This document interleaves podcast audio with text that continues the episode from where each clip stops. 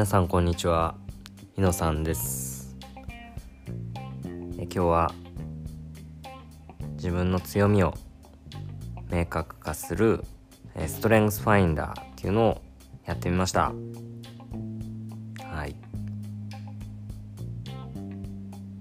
ストレングスファインダー以前ですね2014年ぐらいなので7年ぐらい前に、えー、本買った時に、えー、上位5位までの資質強み資質を、えー、明確化できる自分のランキングっていうのが分かるというものをやったことがあったんですけど今回、えー、34個の強み資質を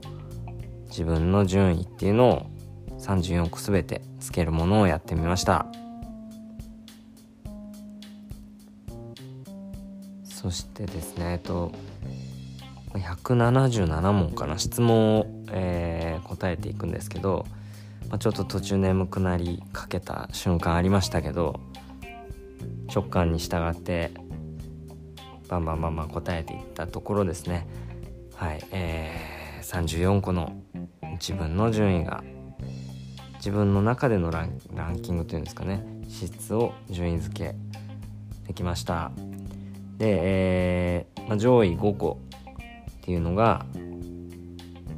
1番が、えー、最上志向。最上志向っていうのが一番上に来ました。で2番目が調和性。調和性ですね。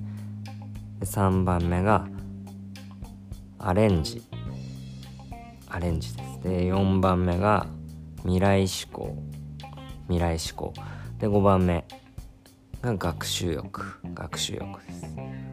まあ、以前あのやった時のものと同じようなものも、えー、3つぐらい同じ資質が3つ入ってました。調和性とアレンジと学習欲。これは以前受けた時にも上位 5, 5位に入ってました。今回あの最上志向っていうのと未来志向っていうのが初めて、えー、トップ5位に入ってきました。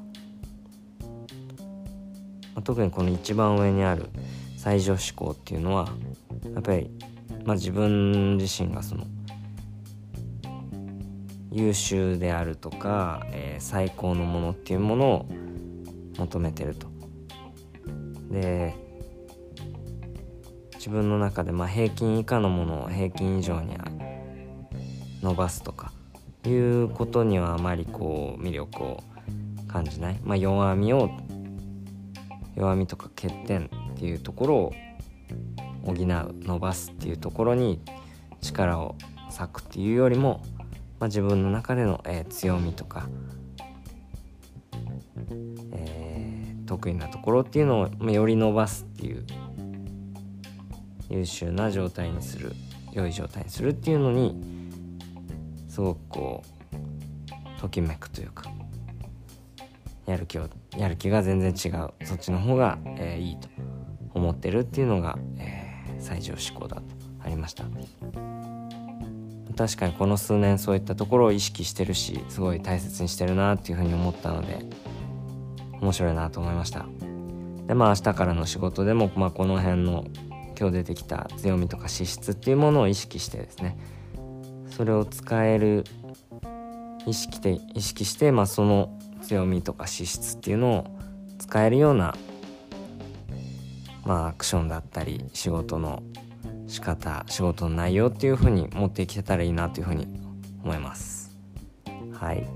今日は、えー、ここまでになりますが、まあ、是非強みを明確にしたいとか思ってる方は、えー、ストレングスファインダー受けてみてはどうかなと思います。以上です。ありがとうございました。